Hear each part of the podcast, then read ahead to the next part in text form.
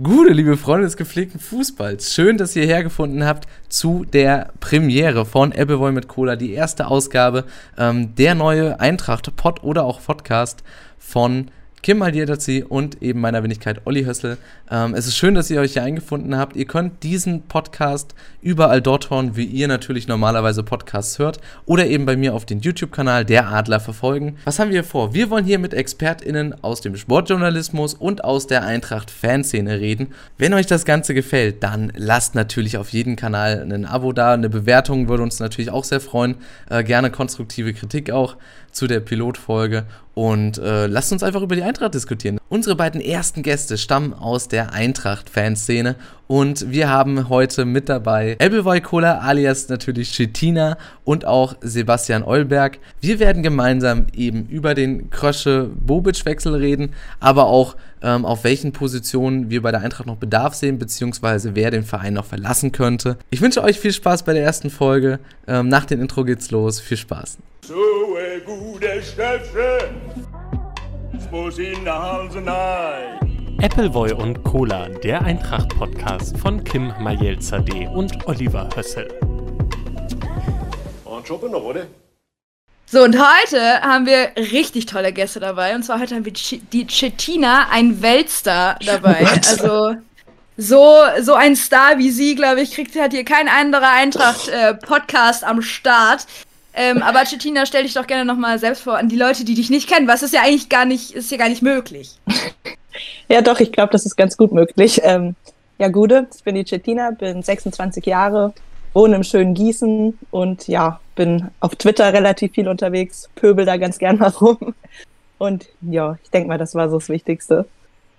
Und du warst ja auch schon beim Heimspiel von HR. Ja, ja. Haben bekannt wir ja auch aus schon Funk mal und Fernsehen. Bekannt aus Funk und Fernsehen. genau, Bekannt aus Funk und Fernsehen. Unser nächster Gast, den ich jetzt eigentlich vorstellen wollte, er hat jetzt mal kurz Tschüssi gesagt. Ähm, aber dann warten wir jetzt einfach noch mal kurz und dann gucken wir mal, wie wir jetzt noch. Äh ah, da ist er ja schon wieder. Ähm, einer, der über sich selbst gesagt hat, er mag die Eintracht und er ist kein Weltstar wie die Chetina, aber er ist auch hier heute und wir freuen uns ja, die erste Folge mit ihm zusammen machen zu dürfen. Sebastian, hallo und äh, stell dich doch gerne mal vor. Hallo, äh, ich bin Sebastian. Ich bin jünger als Chetina. Ich bin nicht so bekannt wie Chetina, aber dafür mag ich die Eintracht vielleicht so sehr wie Chetina. Das können wir noch herausfinden. Ich geister ähnlich auf Twitter rum und mag Fußball, Taktik und ich hier bin die Eintracht. Pöbelst du auch so gerne auf Twitter rum wie Chetina? Ich bin rationaler, würde ich ah. sagen. Ah. Außer wenn es also, um, naja, ehemalige Übungsleiter der Eintracht geht, da, da, da brennt bei mir auch mal die, die Lunte. Also, da, da schmeißt er auch mal kurz das Gehirn aus dem Fenster und dann ist da ja, komplett nichts mehr mit Intelligenz das, dann ist der und so. Pöbelmodus an, ja. Ah, ja, ja, okay, na gut. Dann haben wir ja hier perfekte Voraussetzungen für die Folge. Ich würde dann direkt auch mal, hm. ich muss ja eigentlich direkt noch jemand anderen begrüßen, meinen, meinen äh, geschätzten Kollegen, mit dem ich hier den äh, Podcast mache, den lieben Herrn Olli. Hallo. Wollen Sie sich dann auch mal vorstellen? ich weiß gar nicht, was ich sonst noch äh, dazu äh, großartig sagen soll. Wir haben uns ja äh, gerade schon mal ein bisschen ähm, darüber ausgelassen, was wir heute machen wollen. Ihr kennt mich ja natürlich hier von dem Kanal und jetzt auch dann auf Spotify und überall. Ähm, ja, ich bin auch großer Fan von der Eintracht. Ähm, ja. Mehr brauchen wir nicht sagen. Mehr brauchen wir eigentlich nicht sagen. Da, dafür müssen die sagen. einfach die anderen Videos gucken. Na dann, ist ja super. Also, ich habe mir für den Einstieg einfach mal ein paar Fragen überlegt. Da muss ich kurz einmal mein Handy. Und zwar haben wir eigentlich drüber gesprochen, dass ich drei Fragen mir raussuche, aber da wir die Chetina hier sitzen oh haben Gott. und die eine Frage, die muss ich einfach stellen, ja. Also ich habe in der Vergangenheit schon des Öfteren äh, den einen wunden Punkt bei der Chetina gefunden und den werde ich auch heute nochmal ansprechen. Aber wir fangen jetzt mal ganz entspannt an. Angenommen, äh, ihr könnt jetzt alle wieder ins Stadion. Ähm, wo ist denn euer Lieblingsplatz? Steht ihr lieber oder sitzt ihr?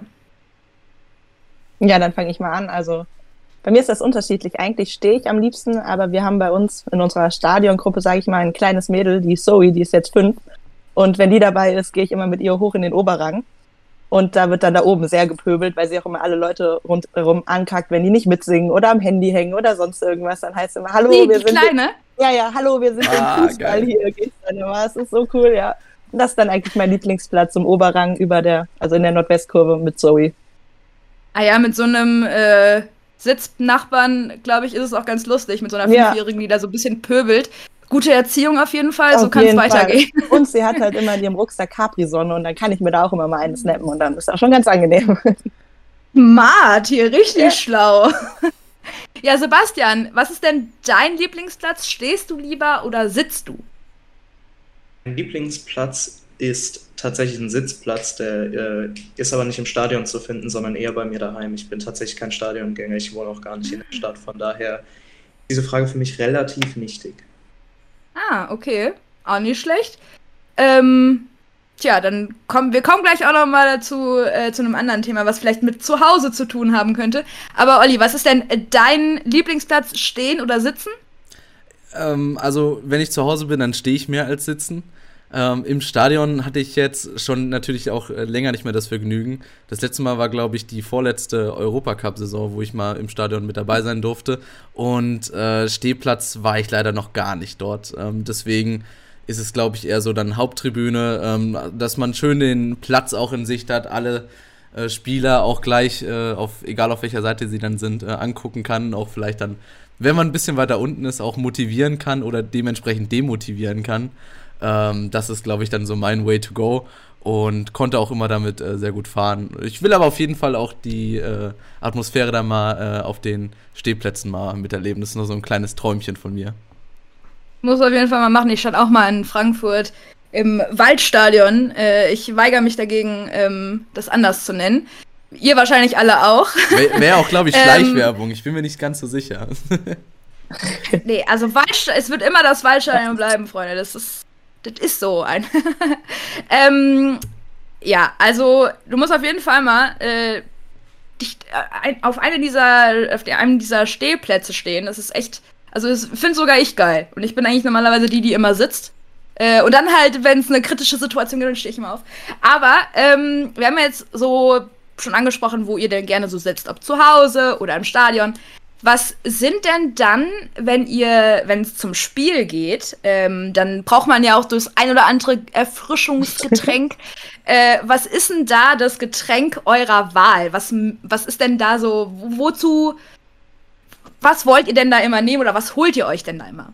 Ganz klar Apfelwein. Also wenn ich das so wie nicht die Capri-Sonne klaue, dann auf jeden Fall einen Apfelwein. Gerne einen sauer gespritzten. Gute Wahl. Sebastian? Bin hier der langweiligste Mensch auf der Welt. Ich präferiere das Wasser. Also ich, ich dachte es mir fast schon gerade eben. Als du es gerade gesagt hast, langweiligster Mensch, aber da dachte ich mir in dem Moment noch so, es wird's Wasser werden. aber gut. Dadurch, dass, dass ich das Spiel nicht unbedingt auf einer emotionalen Ebene äh, wahrnehme, bin ich jetzt auch nicht der Typ, der während dem Spiel gerne äh, sich komplett äh, die Hucke zusäuft. Deswegen bleibt es bei mir eigentlich immer beim Wasser. Also kein Frustgetränk. Das kommt, wenn dann danach doch. Achso, okay. Ja, auch nicht schlecht. Also nach Schalke wurde es halt schon ein bisschen kritisch, aber die Zeiten wollen wir, glaube ich, alle nicht mehr nachdenken oder reden. Verständlich. Du hast gerade gesagt, eine kleine Zwischenfrage noch dazu. Du hast gerade gesagt, du schaust es nicht auf emotionaler Ebene. Hat es was irgendwie mit einem Beruf zu tun, weswegen du eher ein bisschen Abstand davon nimmst, emotional zu agieren? Oder ist es einfach, weil du den Fußball gerne objektiv das äh, irgendwie so auf emotionaler Art und Weise erleben möchtest? Ich bin zum Fußball eigentlich gekommen, weil ich die, die Mechanismen hinter dem, wie das Ganze funktioniert, sowohl auf der oberen Ebene, auf der operativen Ebene, als auch auf der taktischen Ebene letztendlich ähm, so zu beobachten. Deswegen bin ich nie derjenige gewesen, der irgendwie groß äh, welche Spieler beschimpft, weil sie Gott weiß was getan haben, weil sie gesagt haben, dass auf Schalke gute Atmosphäre ist, nur um dann Monate später zu backtracken.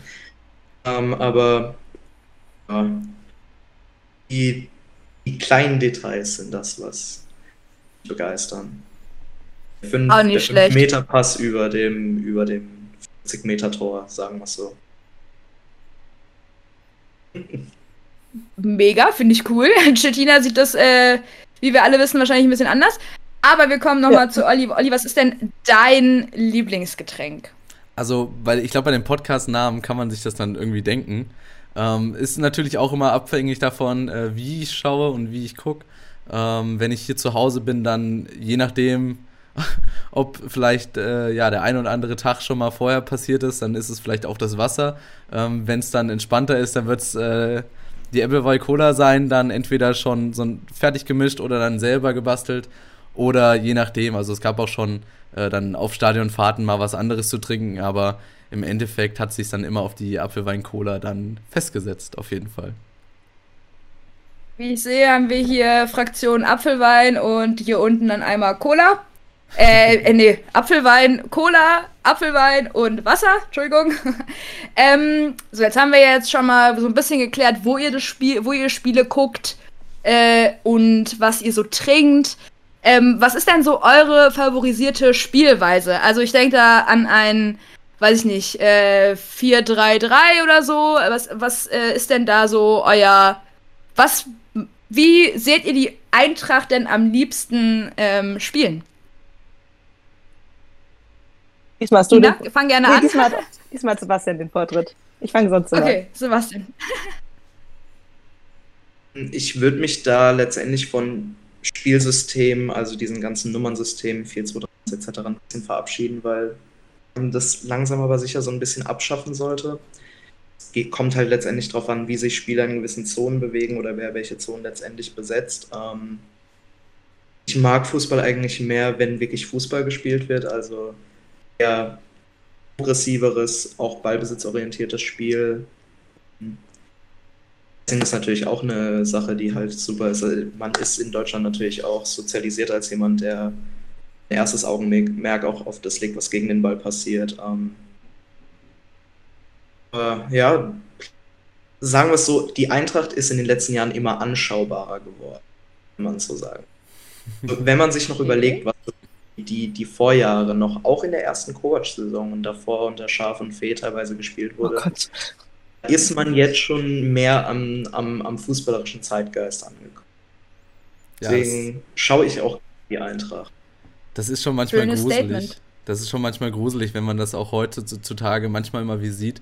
Ähm, ich habe das beste Beispiel war, glaube ich, in der Hinrunde letzte Saison irgendwie das Köln-Spiel, was ich dann mal in der, in der Kneipe do, doch äh, trotz Corona gucken durfte, wo man auch dachte so, nee, also weil du einfach diese Flashbacks von älteren Zeiten dann wieder bekommen hast, sobald mal das äh, taktisch dann nicht so gut hinhaut.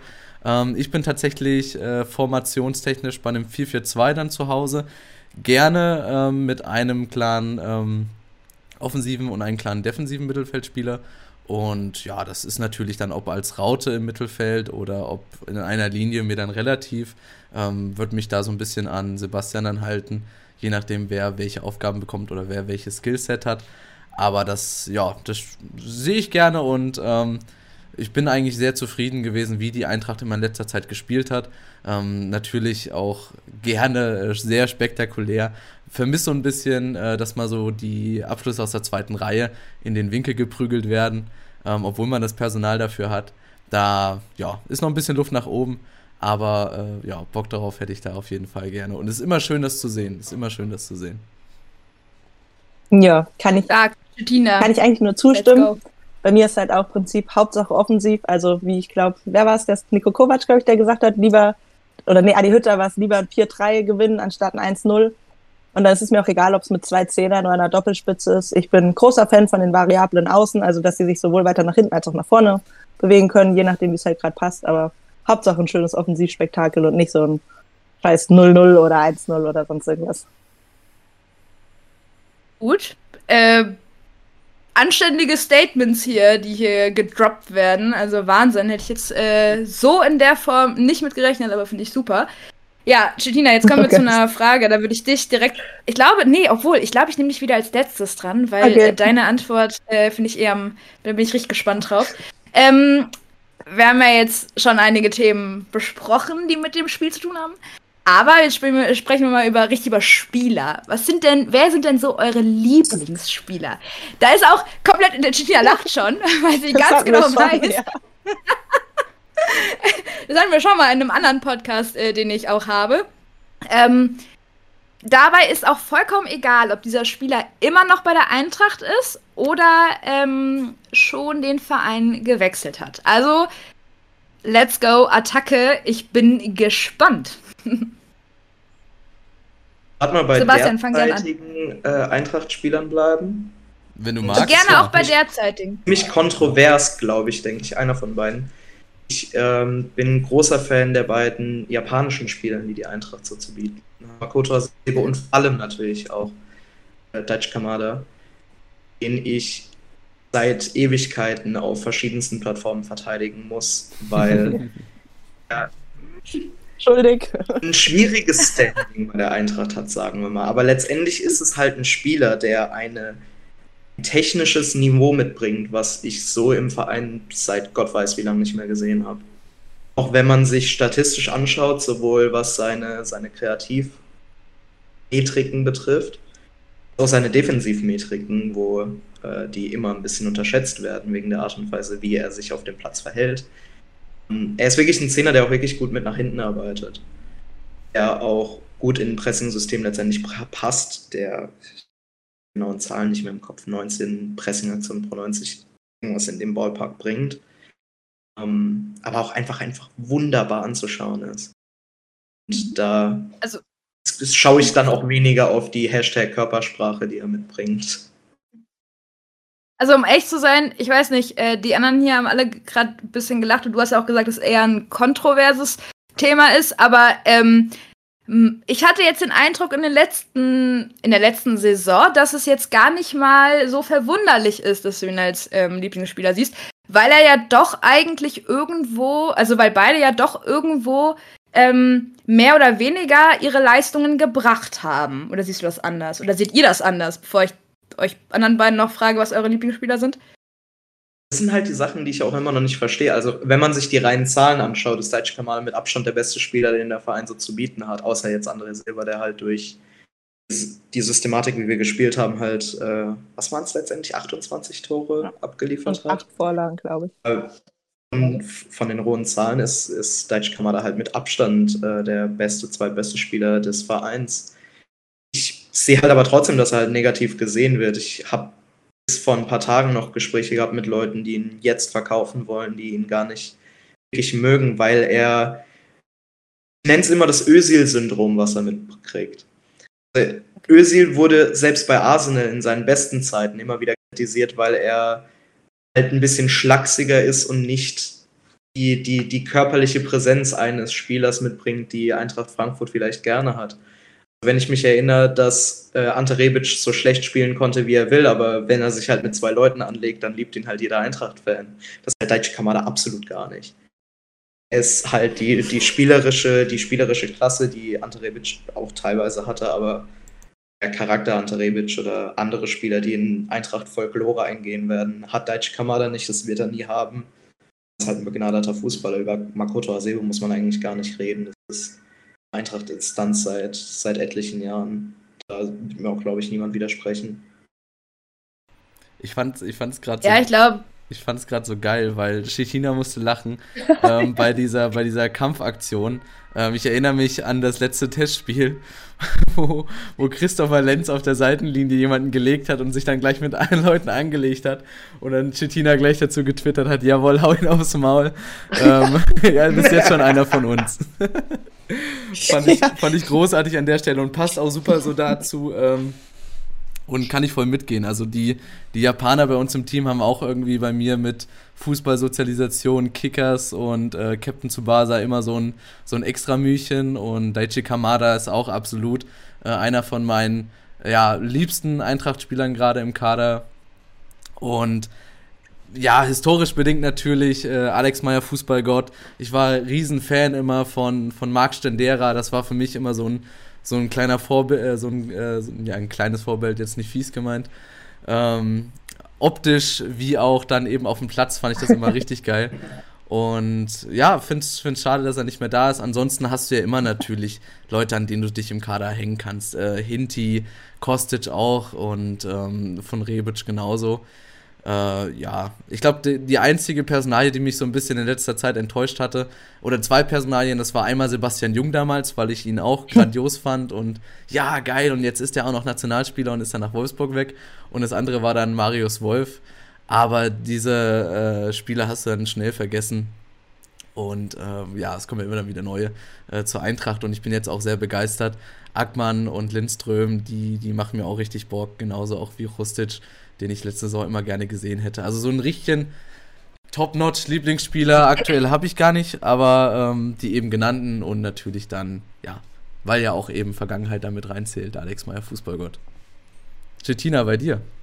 Ja, also Alex Meyer natürlich selbstverständlich auch. Und wer natürlich für immer einen großen Platz in meinem Herzen haben wird, ist Ante Rebic. Also ich habe ja generell ein Herz für diese Vollassis, sage ich jetzt einfach mal. Also es war, früher waren auch meine Lieblingsspieler gerne die Defensiven wie ein Zamprano oder ein Vallejo, wo du halt einfach wusstest, wenn die auf dem Platz sind, dann könnte es halt auch mal ein paar gebrochene Knochen oder zumindest Verletzungen des Gegenspielers geben. Und das ist eher so der Spielstil, auf den ich stehe, so nach dem Motto, wenn wir nicht den Ball abnehmen können, dann, dann wichsen wir sie einfach um. Das ist, ja, und natürlich momentan Philipp Kostic macht mir Unmengen an Spaß. Aber wen ich nicht nur spielerisch, sondern auch charakterlich mega finde, ist Armin Younes. Und ich finde, wie der sich auch in dieser kurzen Zeit in dieses Team integriert hat, dann mit der Aktion nach Hanau, nach dem Anschlag. Und bei ihm hast du halt auch wirklich das Gefühl, der meint das ernst. Das ist keine Marketingaktion oder sonst was. Der, der verbindet viel damit, der möchte das machen. Das ist ein klasse Spieler mit super Charakter und halt auch auf dem Platz. Ich meine, das Tor gegen die Bayern, wie der manchmal die Gegenspieler auf dem Bierdeckel austanzt, das ist einfach, es ist irre und es ist wenigstens ein kleines bisschen, ja, ein Pflaster auf meine geschundene Ante Rebic-Seele. Würdet ihr unterschreiben? Ja, nice. Ähm, ja. Nur mal eine kurze Nachfrage. Ich wollte nur mal kurz. nee, okay, sorry. Alles Hau gut. raus, gerne. Das ist blöde, wenn die Bilder immer eingefriest sind, weil dann weiß man nicht, wie man reagieren soll. ähm, ich wollte noch kurz wissen, äh, ist ja eigentlich generell äh, so, aber findet ihr auch, dass dann immer natürlich die lokalen Spieler äh, so ein bisschen dann den Bonus haben? Also bei mir jetzt, wie gesagt, mit äh, Stendera oder eben äh, Jung. Barkok. Und wen ich auch vergessen habe, ist eben genau Barkok. Ähm, würdet ihr sagen, so ein Nachwuchsleistungszentrum hat gleich natürlich äh, so, ein, so, ein, so ein kleines Plus eben auf der Sympathieliste oder ist euch das dann relativ? Ja, also dann, mir ist das, was heißt relativ? Ich meine, Armin Younes oder sowas ist für mich auch eine Identifikationsfigur, auch für gerade viele junge Eintracht-Fans und der kommt ja bekanntermaßen nicht aus unserem Nachwuchsleistungszentrum. Äh, Aber klar, für mich wird es halt äh, bei einem Barkok unmenschlich freuen, wenn der wirklich so krass durchstarten würde. Allein da würde ich es ihm einfach noch mehr gönnen. Wäre jetzt für mich aber keine Voraussetzung, wo ich sagen würde, ey, da hast du ein paar Bonuspunkte und ja, kriegst sozusagen Vorzug vor anderen. Aber es würde mich auf jeden Fall freuen. Äh, ja, okay. Also ich habe diese Verbundenheit zu Nachwuchsspielern jetzt nicht so unbedingt. Wahrscheinlich auch, weil ich halt auch wirklich nicht aus der Region komme. Ähm, ich komme halt aus Mannheim und habe daher jetzt nicht irgendwie den Gedanken, dass irgendwelche Nachwuchsspieler einer von uns sind oder diese diese Plattitüden, die da immer rumfliegen. Natürlich freut es mich, wenn jetzt zum Beispiel Neyman Barkok, der halt auch ein wunderbarer Fußballer ist, ähm, kommt. Der Fakt, dass er halt eine Verbundenheit zur Stadt hat, ist ein Bonus, der einem letztendlich dann auch irgendwie eine Anschein gibt, dass, es, dass er längerfristig bleibt als ein Spieler, der für zwei Jahre reinkommt, auf einem vergleichbaren Talentniveau sind. Aber gefühlt ist es ja schon so, dass jeder, also ich habe jetzt den Eindruck, dass jeder Spieler, der nach Frankfurt kommt, oder ziemlich viele Spieler, ähm, die nach Frankfurt kommen, dann direkt eine Art Verbundenheit zu diesem Verein, zu der Stadt, ähm, zu einfach allem, was die Eintracht ausmacht haben. Ein, ein Luka Jovic ist ja nicht äh, einfach so aus Spaß wieder zurück. Also klar, er hat bei Real nicht so viele Spielanteile bekommen, wie er sich das äh, gewünscht hat. Ähm, aber er hätte ja auch einfach sagen können, nee, kein Bock, ich gehe zu einem anderen Verein, weil er hat, er, hätte, er hatte bestimmt genug Angebote. Woran liegt das denn, dass diese ganzen Spieler jetzt unabhängig davon, ob Nachwuchsspieler oder ob das schon erfahrener ist, super gerne nach Frankfurt kommen oder dann auch super gerne hier bleiben wollen und jederzeit auch wieder zurückkommen gefühlt? Also ich glaube, dass das auch glaub, viel. Oh, oder ja, mach du. ich glaube, es ist ein Phänomen, was in den letzten Jahren wirklich erst entstanden ist ich, ich kann mich auch an Zeiten erinnern, wo jetzt nicht die, die Verbundenheit oder die Mannschaft, das Mannschaftsgefüge so äh, intern funktioniert, wie es jetzt funktioniert. die Kaderzusammenstellung seit äh, Freddy Bobic gekommen ist, ist halt auch einfach wirklich sehr gut gewesen. Wenn man sich gerade an die 18-19-Saison erinnert, man gefühlt jeden zweiten Tag auf Instagram gesehen hat, dass äh, Spieler X mit Spieler Y irgendwie essen geht oder miteinander Zeit verbringen, Spaß haben. Ähm, vielleicht angefangen hat es letztendlich auch mit zum Beispiel einem Kevin Prince Boateng, der äh, eingekommen ist und sich angefühlt hat wie so ein, wie so ein Mannschaftskleber, der die Mannschaft äh, letztendlich auch zusammengeführt hat. Ähm, und hat man in den letzten Jahren kamen dann halt auch Leute rein, die sich untereinander gut verstanden haben. Ähm, Gleichgesinnte und gleich, äh, Leute mit gleicher Nationalität, siehe die Ecke, Jovic, Kostic, äh, Rebic etc. pp., die sich halt untereinander verbrüdert haben mit Balkan der länger da war. Balkan Boys, genau. Ähm, ja, dann mal ein Meme damals gesehen, da stand irgendwie Balkanplatte drauf, die Balkanplatte, und dann waren dann die Spieler drunter, war, fand ich super lustig, hatte ich echt zum Lachen gebracht. Irgendwann haben sie auch, glaube ich, selbst angefangen, sich die Balkan Boys zu nennen. Ich hab da, ich kann mich da noch an irgendwelche Posts von ihnen erinnern. Ähm, man hat dann auch später noch Glücksgriffe gehabt mit Spielern, die halt einfach wirklich hingepasst haben und sich sofort zu Hause gefühlt haben, wie halt ein Armin Younes, wie auch ein Martin Hinteregger, die alle auch Charaktere sind, die man zumindest als Fan jetzt nicht vorher so äh, wahrgenommen hat oder haben könnte, weil man sich nicht mit ihnen auseinandergesetzt hat. Würde ich komplett zustimmen und ich finde, wer da auch noch eine wichtige Rolle gespielt hat, ist unser ehemaliger Kapitän. Also ich glaube auch David Abraham hat früher eine große Rolle gespielt, dass sich gerade die jungen mit Spanisch sprechenden Spieler und sonstiges da halt wirklich wohlgefühlt haben, weil sie ja auch gesagt haben, der kam sofort an, hat gesagt, ey, das ist das Gelände, das ist die Stadt, da gibt's den besten Kaffee, da gibt's das beste Steak oder was weiß ich. Und der hat die einfach an der Hand genommen und hat gesagt, so Jung, ich zeig dir jetzt, wie Frankfurt funktionioniert und dann fühlst du dich hier wohl. Und es hat halt auch einfach geklappt. Das ist auch generell, glaube ich, gerade so ein richtig schönes Ding. Ist auch irgendwie in der aktuellen Saison jetzt so äh, zu beobachten, wenn Younes da beispielsweise ja. reinkommt und dann Lindström äh, lachend umarmt und begrüßt äh, genauso jetzt heute auf Instagram äh, bei dem Fototermin ähm, von unserem Neuzugang Borre, dass dann halt eben äh, der, der liebe Kevin Trapp da den die ganze Zeit fotografiert und sich darüber freut. Das ist schon, ist schon eigentlich richtig sweet. Und ähm, ja, also ich glaube, die Eintracht hat einfach ein paar gute und coole Leute da mit drin, sodass das, egal ob ein Prinz Boateng, egal ob ein Younes, immer eigentlich eine geile Truppe ist. Ähm, genau, und da würde ich einfach ja, finde ich, finde ich, finde ich stark. Und das ist einfach was, was für die Eintracht spricht und auch vor allen Dingen auch immer so ein, weiß nicht, so ein riesiger Teil der Identität auch mit dabei ist, oder? Ja. Ich muss auch wirklich noch ein Lob an gerade die Sportvorstände, beziehungsweise mehr tatsächlich an Freddy Bobic, der halt damit wirklich angefangen hat, der ja auch David Abraham mit reingeholt hat, Kevin Prinz Boateng mit reingeholt hat und wirklich erst neuartige Eintracht-Stimmung mitgeformt hat auch jetzt Markus Krösche, der auch in vielen Interviews gesagt hat, dass die Teamchemie ein großer Anteil vom Teamerfolg letztendlich ausmachen kann, äh, das Ganze weiterführen kann. Aber so sehr man Bobic kritisieren kann, da muss man ihn wirklich auch hervorheben als jemand, der da federführend mitverantwortlich ist. Das ist vielleicht auch gleich eine super Überleitung zu unserer ersten These. Ähm, wenn wir die gleich besprechen wollen, oder hat Kim noch brennende Fragen, worauf sie Lust hat? Nee, eigentlich nicht. Ich wollte eigentlich auch genauso wie du jetzt überleiten, weil ich das ganz interessant finde, dass wir hier mit Sebastian einen haben, der wohl ein Freddy Bobic-Sympathisant ist, ein ganz großer Freund von Freddy Bobic. Und ich möchte nicht zu viel vorwegnehmen, aber ich weiß, dass unsere liebe Chetina hier ähm, vielleicht nicht unbedingt, äh, ja, also ich glaube, die beiden werden sich auf jeden Fall nicht auf äh, ein Äppler treffen. nee. nee. dann, dann, dann, kommen wir doch direkt, äh, direkt zur ersten These und zwar. Freddy Bobics Abgang war gut für die SGE und Markus Krösche ist der Richtige für die Weiterentwicklung der Eintracht. Was sagt ihr dazu? Ja, bin ich voll bei dir.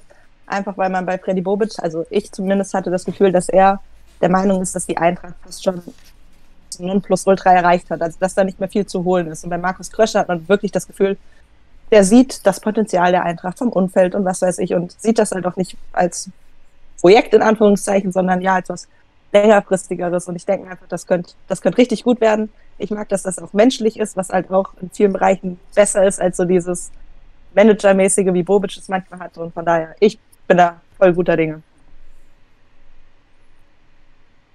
Der These eigentlich auch zu. Also, ich habe ja schon gesagt, dass Bobic halt federführend war für die Eintracht, wie sie derzeit dasteht. Ähm, sowohl strategisch als auch letztendlich von der, von der Mannschaft her. Aber Abgang kam meiner Meinung nach auch zu einem guten Punkt. Der Abgang war nicht schön und der Abgang war gerade von Bobisch Seiten auch nicht gut, äh, gut abgehalten. Gerade in den letzten zwei Jahren hat man dann schon eine gewisse Form von schlechte, schlechterer Arbeit äh, mitbekommen, die Bobic gemacht hat. Gerade im 1920 Sommer, in dem Kollegen Dost, Core, So und Ilsanker. Sanka gekommen sind, genau, Dankeschön. Ähm, es hat mir dann schon ein bisschen Sorgen gemacht, zu, Bobic zu sehen, wenn er nicht in die Ecke gedrängt ist und mit einem kleineren Budget mit Manga zusammen ähm, an Transfers arbeiten muss, sondern ein größeres Transferbudget hat. Weise füllt es mich jetzt auch nicht viel, mit viel mehr Hoffnung, wenn, er, wenn ich sehe, dass die ersten Lian Sports Klienten zu, ja. zur Hertha wechseln. Wer hätte geahnt? Das, das, das finde ich eigentlich einen krassen Punkt, weil das ist ja genauso das, äh, woran wir uns ja auch echt aufhängen können. Äh, einfach damit, er hat das Potenzial bei der Eintracht ausgeschöpft gesehen. Vielleicht hat er eben von Lilian Sport die Leute nicht mehr so begeistern können, die, die Leute zur Eintracht zu kriegen. Und jetzt äh, war der Jovic im Gespräch, jetzt kommt Jovetic. Kostic, äh, Kostic äh, war als Gerücht dabei, was ich immer noch nicht so richtig glauben kann, aber äh, gut vorstellbar, dass da Kost, Kostic, sag ich schon, Bobic, viel zu viel ist jetzt, ähm, da mit dabei ist und da versucht, irgendwas loszueisen. Und ähm, ja, finde ich einfach dafür bezeichnend und zeigt auch ein bisschen, dass er doch etwas unkreativ bei der Sache geworden ist. Ähm, Wäre natürlich jetzt die Frage, äh, ist dafür Ben Manga der Grund oder beziehungsweise die Abstinenz von Ben Manga? Oder ähm, würdet ihr sagen, ja, das ist eben Gegenteil und Bobic ist da selber dran schuld? Ich finde, man kann da eine klare, man kann jetzt durch die Art und Weise, wie das mittlerweile abläuft, eine klare, unter, den klaren Unterschied zwischen Bobic und Manga letztendlich festmachen. Bobic scheint dann wirklich jemand zu sein, der eher auf einer, auf einer agentenbasierenden Transferstrategie äh, arbeitet, der sich halt mit den Managementfirmen, die er kennt, äh, dann letztendlich durch ähm, Bekanntschaften und weitigem äh, Spielertransfers sichert, während man die eher scoutigeren Verpflichtungen der Eintracht oder dann letztendlich von oder was er dann auch immer noch macht, äh, letztendlich zurückführen kann. Auf Manga, der ja auch damals als, äh, als Chef-Scout reingekommen ist, sich so hochgearbeitet hat und auch für Leute wie ähm, Dicker und so weiter schon vorher verantwortlich war die Linie führt man führt sich jetzt ja auch weiter mit äh, Ackmann, mit äh, Blanco, ähm, Lindström etc. Während ähm, die Lian Sport Klienten halt klar auf äh, Kappe gehen. Auch ein Jovic, der halt mit 19 kam, also ein jüngerer Spieler war, aber halt durch wahrscheinlich durch die durch die Lian Sports Bindung auch Jovic zu kreiden sein kann. Und was? Ich weiß nicht, ist ist denn, also ich persönlich, wenn ich jetzt Spieler wäre und ich wäre jetzt bei der Eintracht, ne, als komplett Neutrale hier, ich, ich, weiß nicht, was attraktiver ist. So ein Verein, der zwischen Abstieg und äh, irgendwo in der Mitte rumhüpfen äh, dabei ist. Hertha oder eine Eintracht und einer geilen Stadt, ähm, wo, also ich meine, wir brauchen nicht drüber reden, dass Frankfurt die geilste Skyline hat, ja. Also ich meine, ich glaube, da stimmt mir jeder zu. Äh, aber also ich meine, es ist schon ein gewaltiger Unterschied. Auch die Fans sind ja sind ja Unterschiede wie Tag ja. und Nacht. Ich weiß nicht, wo es wo es interessanter ist, ob man jetzt bei der Hertha dann so viel mehr Geld verdient, weil ein Investor da ist, der halt unfassbar viel Geld reinpumpt. Und eine Eintracht, die halt, würde ich jetzt einfach mal behaupten, ähm, Einnahmen aus äh, aufgrund von guten Leistungen, gut besuchten Stadion ähm, und äh, ich, äh, Trikotkäufen, Verkäufen, Merch und den ganzen Kram.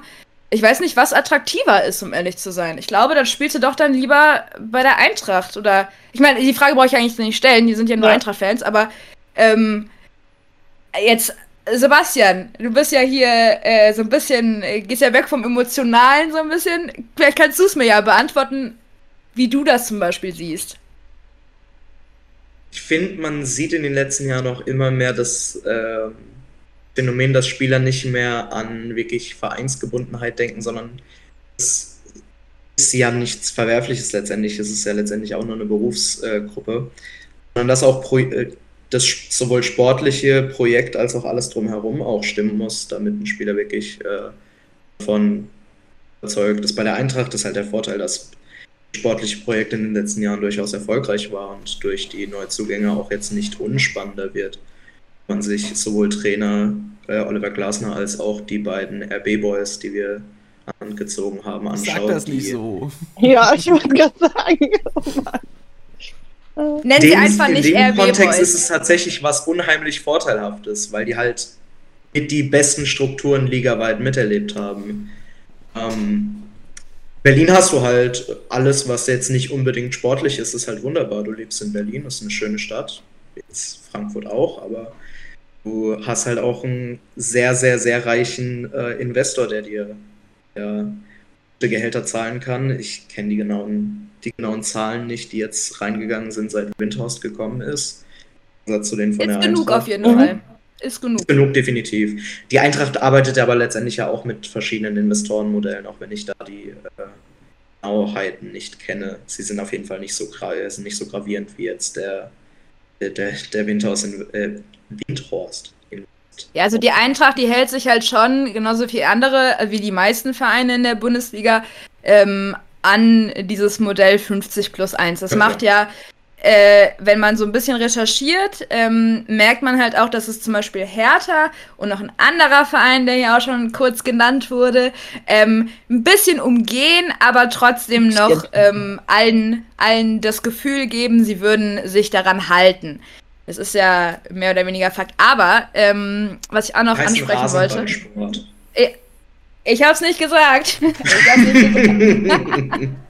äh, was ich auch noch ansprechen wollte. Ähm, Markus Krösche. Äh, habt ihr den Eindruck, ich weiß nicht, Olli, ob ich jetzt was vorwegnehme, ähm, aber das ist eine Frage, die mir auf jeden Fall auf der Seele brennt. Ähm, habt ihr den Eindruck, dass durch ihn auf jeden Fall jetzt schon eine Veränderung sichtbar ist? Weil er ist ja auf jeden Fall einer, der der ähm, bei RB auch schon ordentlich was unter anderem für die Medienarbeit gemacht hat. Er stellt sich gerne vor Kameras und quatscht mit den Leuten. Er ähm, ist halt offener und ähm, vielleicht sogar besser als Bobic. Viel besser. Ja, also ich, Der Außenwirkung hat er definitiv äh, vieles positiv gemacht. Also die, jedes Interview, was ich von ihm gesehen habe, hat mich eigentlich sehr positiv gestimmt. Ist eine Art und Weise, wie er spricht und was er spricht, ist er extrem sympathisch eigentlich. Äh, setze ich ihn ein. Was jetzt alle drumherum betrifft, ist jetzt immer noch schwer zu differenzieren, was jetzt schon Sachen sind, die vor, Bo äh, vor äh, Krösche letztendlich schon in Arbeit waren was jetzt losgestoßen ist, seit, äh, seit Krösche da ist. Äh, von der Außenwirkung her hat er, glaube ich, einen, einen extremen Vorteil der Eintracht gebracht. Gerade für die Fans, die halt mit Bobic nie warm wurden. ja, würde ich auf jeden Fall. Und das wird jetzt machbar sein mit Krösche. Ja? Ja, also ich würde auch sagen, ja, ich würde schon sagen, also ich finde allein, der größte Vorteil von Markus Krösche ist einfach, dass er menschlicher ist. Also, keine Ahnung, man kann ihn viel mehr greifen. Bei Bobic hatte ich immer so dieses Gefühl, keine Ahnung, so nach dem Motto, sprich mich nicht an, ich mache hier meinen Job und dann ist alles in Ordnung. Und was ich Krösche auch echt äh, zu Vorteil halte, ist, dass er, naja, ich sag mal, er ist, distanziert sich nicht so von Fanbelangen, wie Freddy Bobic das getan hat. Also bei Freddy Bobic hatte man wirklich auch, als das hier mit Anni Möller und was weiß ich war, so nach dem Motto, ja, ja, lass die dummen Fans mal reden. Und dieses Gefühl habe ich bei Krösche einfach gar nicht. Der weiß, wie man auch als Fan eines Traditionvereins halbwegs, wie man da mit den Fans umgeht. Und äh, was ich auch bei ihm ganz wichtig finde, ist, dass er auch die Trainerperspektive kennt. Also, dass er ja selbst auch Trainer war bei Leverkusen Co-Trainer, glaube ich, unter Roger Schmidt. Und dass er dann eben auch mit dem Trainer ein ganz anderes Verhältnis hat. Also bei uns gab es ja immer wieder Gerüchte, dass mit Bobic und Hütter, dass es da so ein paar Probleme gab, gerade in der Kaderzusammenstellung und was weiß ich. Bei Krösche habe ich das Gefühl, der hat mal irgendwann den Satz gesagt, ich bin Partner des Trainers und nicht der Gegner. Und äh, allein das finde ich auch schon ein geniales Zitat. Und was für mich als allerwichtigste ist, ich habe das Gefühl, äh, unter ihm kommen offensivere Transfers. Also der hat Bock auf junge Leute, gerade viel vorne. Ich, ich würde ihm nicht zutrauen, dass so ein Transfer wie Chor oder Ilsanker unter seinen Fittichen jetzt hier so passieren würde. Da müsste dann schon, ich sag mal, ein guter defensiver Spieler, aber nicht Hauptsache noch mehr Defensive und noch mehr und noch mehr, sondern eher dann ein bisschen mehr in die Offensive arbeiten. Ja, also das ist so eine Sache, da, da muss man auch, glaube ich, noch gucken, was der Rest der Transferphase bringt. Ähm, weil auch, äh, selbst Krösche hat er ja auch so seine, seine Verpflichtung gehabt, jetzt mal vielleicht so auf Sörlet äh, zu denken, ähm, die zwar auch cool waren, jung waren, aber dann nicht so gefunkt haben. Das hat, hast du immer eigentlich mit drin. Ich denke aber trotzdem, dass vor allen Dingen auch dann die Kombi äh, Krösche, Manga, ähm, haben wir jetzt auch Anfang der Saison gesehen, super harmonieren kann. Und ich denke, dass auch Krösche da, äh, was ja eigentlich so ein bisschen das Steckenpferd von Bobic war, die guten Deals, in Anführungsstrichen, dass das auch, ähm, ja, dass der das genauso gut vorfahren kann, dass ich da mir keine eigentlich Sorgen mache, dass sich da jetzt großartig was für die Eintracht ändern sollte. Ähm, ich finde auch personell ganz gut, wie er dann äh, reagiert hat. Ähm, natürlich hast du bei einem Wechsel vom Sportvorstand ähm, Abgänge dabei, wie beispielsweise in den U-Mannschaften. Ähm, und Krösche bringt halt seine Leute dann mit, installiert neue. Äh, was ich eigentlich ganz gut finde. Chitin hat das so angesprochen schon, dass er diese Trainerseite kennt, weil er ja eben in seiner Historie sowohl als Kapitän äh, von der Mannschaft mhm. als auch ähm, als Geschäftsführer und Sportdirektor dann bei Robbie Bubble ähm, quasi so alles mal gesehen hat, äh, alle ähm, Phasen des Vereins mal so durchlebt hat. Und ich finde auch, man merkt halt, dass er auch noch so ein bisschen jüngerer, frischerer Typ ist einfach und vielleicht eben dann noch nicht so gebrandmarkt ist wie auch ein Bobic, der halt auch schon mal ähm, aufs Gesicht gefallen ist, sagen wir es mal so. Ähm, von daher, ja, ich erwarte nicht weniger als großartige Arbeit von ihm. Und ähm, ja, ich freue mich einfach, dass das so gut geklappt hat. Ich bin mega begeistert von der Lösung, das muss man ja auch sagen. Und äh, sowohl die Personalie Krösche als auch die Arbeit, das spricht alles für die Eintracht. Und also ich denke, Krösche ist nicht gerade der emotionalere Mensch, was jetzt ähm, die Eintracht angeht, dass da die Verbindung jetzt größer ist irgendwie. Ähm, und ich sehe aber einfach, dass er dieses Projekt Eintracht Frankfurt, was Freddy Bobic äh, angefangen hat zu professionalisieren, gut weiterführen kann. Und da mache ich mir auch weniger Angst, dass er sich dann vielleicht irgendwie in irgendwelche Interviews dann setzen wird und sich da rausstreckt. ähm, oder es versucht zumindest. Sondern dass man da dann ähm, ja einfach nicht so einen professionelleren Schritt gemacht hat. Und äh, ja, Bobic ist jetzt weg, alles cool und äh, freue mich da, wie es dann weitergeht.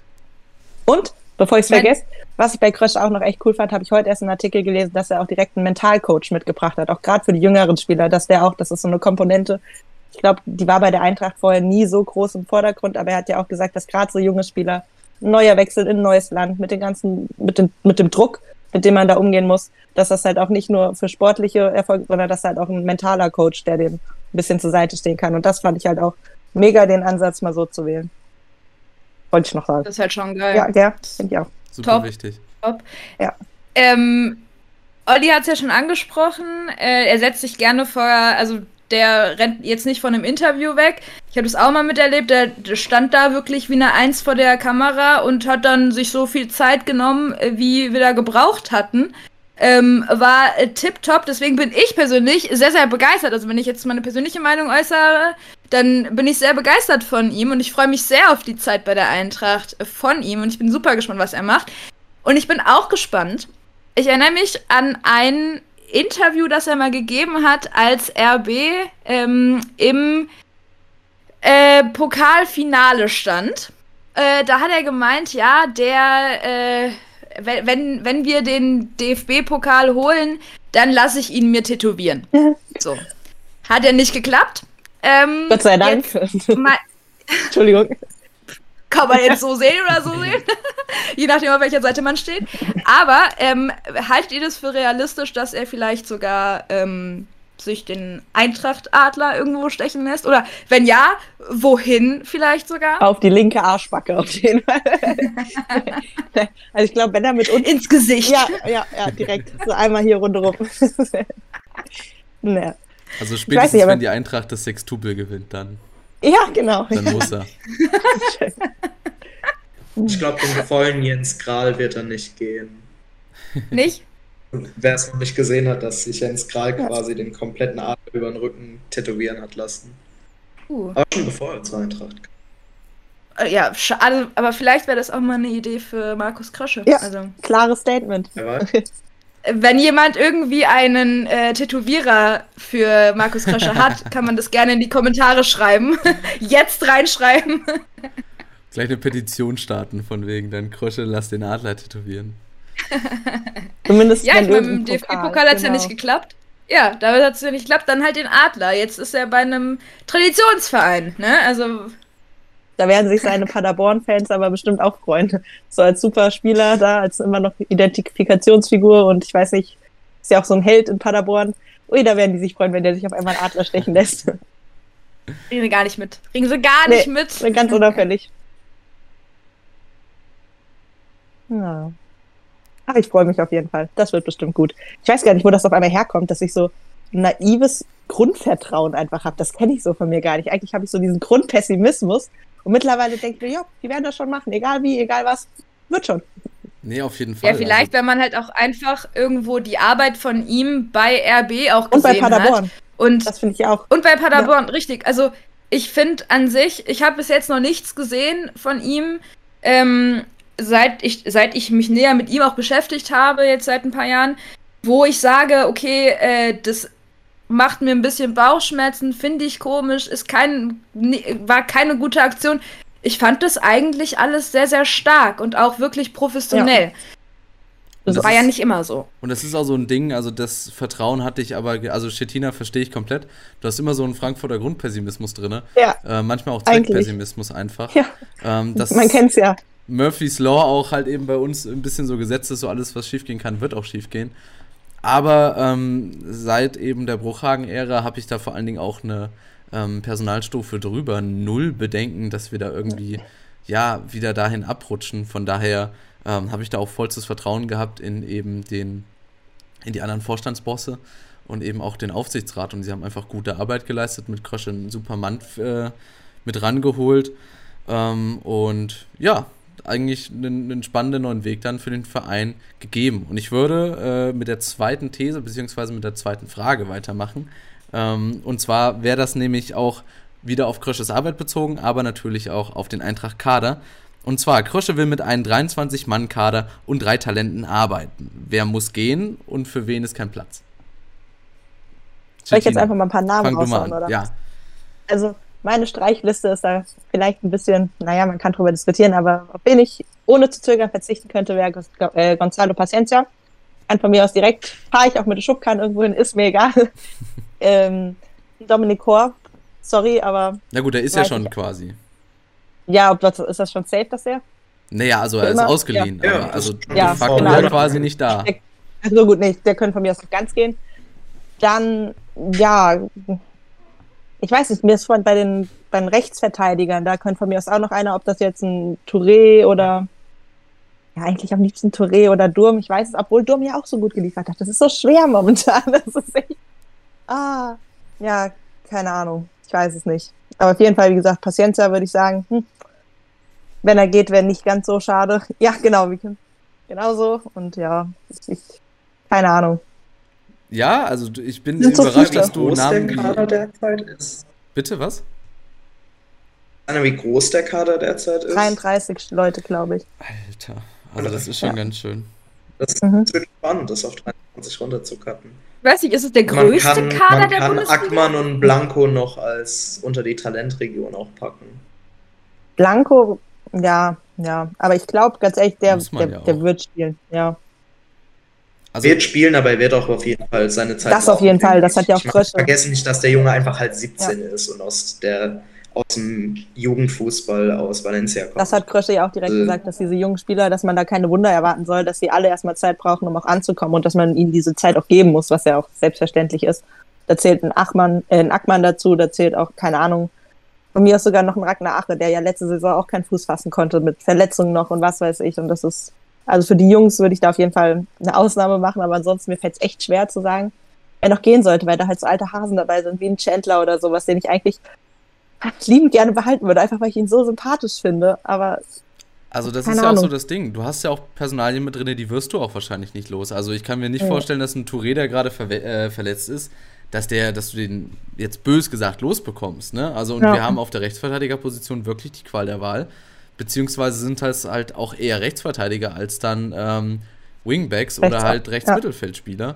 Und ich hatte schon mal ähm, vor ein paar Tagen, Wochen äh, mir so gedacht, ach, eigentlich, der Durm, der ist ja äh, Weltmeister geworden als Linksverteidiger. Ähm, wenn man den da drüben schon mal einplant, ist das schon mal so ein bisschen wenigstens die Position etwas entschlackt. Ähm, wen haben wir links noch? Lenz, oder? Lenz nur. Also sonst. Und dann hört's auf, ja. Wie man spielen möchte. Ja. Genau, also das, das wird auf jeden Fall davon abhängig werden, wie die, äh, Pos- äh, wie die Mannschaft dann im Endeffekt aussehen wird, die Startelf, und was für eine Formation dann eben ähm, der gute Oliver Glasner spielen möchte. Aber prinzipiell gebe ich dir recht. Wir haben ja jetzt Jo der soll ja jetzt äh, für 3,5 Ja. Millionen plus Boni äh, nach LA wechseln. Finde ich auch sehr spannend. Natürlich mega schade, weil er hat ja wirklich mit 20 Buden letzte Saison eine richtig geile ähm, Leihspielzeit eben beim Wolfsberger C hinter sich gehabt, international Erfahrung sammeln können, ärgert mich fast schon ein bisschen.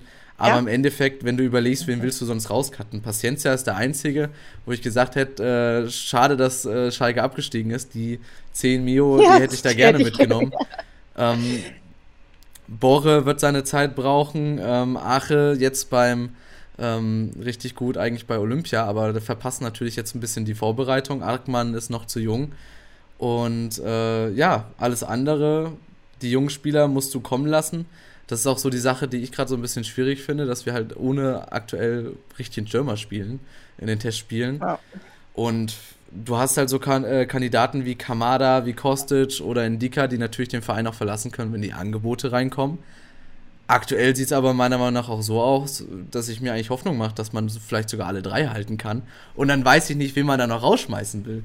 Also Zuber Also- vielleicht oder Ilsa, Nee. Ein ja. paar Kandidaten, die so am Rand des Kaders sind, die man noch irgendwie scheibeln könnte. Es gibt ja auch jetzt Gerüchte, dass äh, Steven Zuber zum Beispiel auch den Verein wieder verlassen Fände ich aber auch schwierig. Weil ich meine, er ist Aber natürlich. es sind dann ja. Ja. Also, äh, mein Eindruck ist ja jetzt, dass es eher so die bekannteren trifft, Ja. die dann äh, gehen. Und aber man könnte dann ja auch die in der zweiten oder dritten Reihe stehenden äh, Spieler irgendwie mal an einen anderen Verein abgeben, wie auch immer. Weil, also ich meine, die bekannteren, die Leistungsträger willst du ja eigentlich behalten. So, also ist ja eigentlich das Ziel.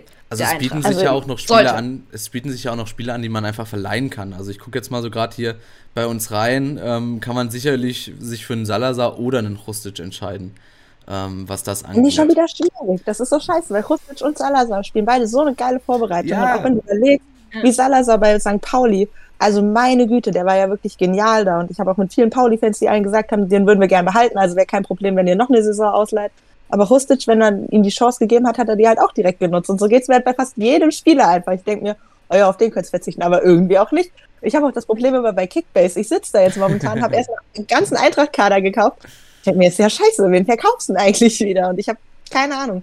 Und Ja. auch bei Steven Zuber beispielsweise finde ich schwierig, weil das halt auch gerade eine Position ist. Ich meine, der kommt nicht an Kostic ran, auf gar keinen Fall. Aber wenn Kostic mal wirklich verletzt sein sollte, hat man ja gerade bei der EM gesehen, dass er eventuell doch was kann. Und dass es dann vielleicht so eine Position wäre, wo es nicht schlecht wäre, zumindest einen zweiten Mann zu haben. Und wenn ich überlege, wir haben im, im offensiven Mittelfeld mit Barkok, Lindström, Yunus, Kamada, Kamada? so viele. Und da bin ich dann eher der Meinung, Daichi Kamada würde uns wahrscheinlich einen Arsch voll Kohle bringen. Und ich weiß, dass ich halt auch kein sehr großer Fan von ihm bin, aber dann würde ich halt sagen, ja dann tschüss, Kohle her und ciao. Also das wäre jetzt, wenn die, wenn, also natürlich nur, wenn eine anständige Summe kommt. Aber weil ansonsten, ich, ich, ich wüsste halt echt nicht wen. Ja, super Ahnung. schwierig. Würde man aber auch halt in die missliche Lage kommen, seinen besten Torschützen und seinen besten Chancenkreierer bei demselben Fenster Ja. zu verlieren. Und die beiden zu ersetzen, ist halt schon eine ziemlich kostspielige Sache. Wir haben bis jetzt noch keinen wirklichen Stürmer-Stürmer. Ja. Aurel ist ja auch eher ein zweiter Stürmer. Aurel braucht jemanden nebenan, ja. System wir letztendlich äh, spielen wollen. Da sollten wir halt auch letztendlich pragmatisch rangehen. Wir werden wahrscheinlich flexibler spielen. Ich kann mir auch vorstellen, dass wir tatsächlich sowohl vier als auch fünf spielen in der Verteidigung, also Viererkette, Dreierkette letztendlich äh, basiert. Wir brauchen keine vier Rechtsverteidiger. Ich würde am liebsten Durm abgeben, weil er halt wirklich auch am wenigsten steuert. Performance-technisch. Hm. Weißt du, also ich fand, ich war, ich hätte nie Du- Durm bringt recht wenig in der Offensive und verteidigt halt kaum. gedacht. Wa- Was macht Erik Durm? Also ganz ehrlich, anfangs wäre ich echt mitgegangen. gefragt. Aber nachdem der Er der läuft. Rückrunde. Er läuft viel. naja, nachdem der dann in der Rückrunde wirklich, der war besser als ich dachte. Und ich War finde, dann wäre mir eher Ja. ein, Touré lieber, weil bei Touré habe ich das Gefühl, der macht zwei gute Spiele und dann macht er wieder ein Spiel, wo ich mir denken würde, sag mal, Was geht denn da bei dir? Also, Touré hat Probleme mit seiner Konzentration. Das hat er schon seit er hier genau, und ist. Problem ist, halt Touré ist halt, in den Griff gekriegt. Und ist halt vier Jahre jünger. ja, also wie gesagt, ich würde da trotzdem lieber Touré gehen lassen. Viel höhere Upside. Ja, du kannst ihn auch wahrscheinlich für mehr Geld verscheppeln und ich weiß nicht, ob irgendjemand Erik Dome überhaupt kaufen möchte. Und ich finde halt auch, glaube ich, Ja. dass ein bisschen Erfahrung im Kader. Ich meine, natürlich haben wir einen Hasebe oder sowas, aber gerade mit den ganzen Jungen da vorne bin ich dann schon, da wäre ich eher, ich, ich glaube nicht, dass ich das sage, aber da wäre ich eher Team Durm. Er ist ja auch schon- Weltmeister. Ja. Besonders wenn wir Erfahrung haben, dann haben wir da immer noch Timmy Chandler auf seinem Rentenvertrag, der jetzt auch noch da Ja, ist. der ist für mich so eine Art auch Maskottchen. Sorry, in Timmy, aber in die er reingekommen ist. ja, Der Costa wird wahrscheinlich Stamm spielen, denke ich mal.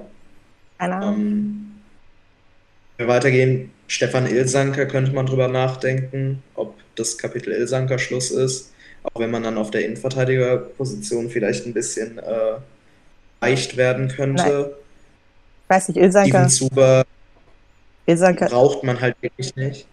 ah, na, Na, also er hat ja Wenn letzte du, wenn du Saison. Kostic nicht im Team hast, kannst du umstellen und halt mit deinen flexiblen Offensivspielern spielen. Younes ist ja auch eigentlich kein Zehner, sondern ein Linksaußenspieler in, der, äh, in einem Viererkettensystem. Und dann hast du auch wieder Platz für müssen da Lindström oder spielen lassen Barkok. und sobald er ja und sobald Younes halt auf der äh, auf einer Einzelzehn spielt, ist es ein, ist es nicht wirklich gut. Es halt nicht seine Position ist und da verschiedene äh, Bewegungsabläufe aufeinandertreffen. Also ich denke, wir haben da noch Kamada einige. bin ich halt wirklich skeptisch, ihn gehen zu sorry, bin ich halt wirklich skeptisch, ihn gehen zu lassen, wegen der Art und Weise, wie man ihn und Silva im selben Fenster ersetzen sollte. Philipp Kostic wird wahrscheinlich nicht gehen, auch wenn es möglich ist, aber ich bezweifle, dass Kostic geht.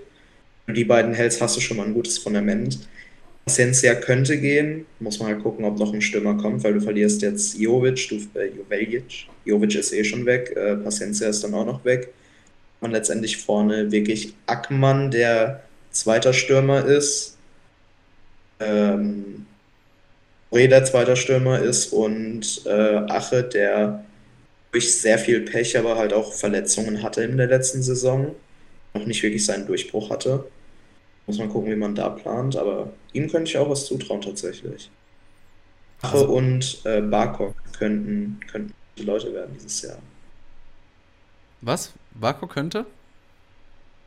Ache und Barkok könnte ich eine größere Rolle zuschreiben dieses Jahr, denke ich. Hoffe ich beiden auch. könnten.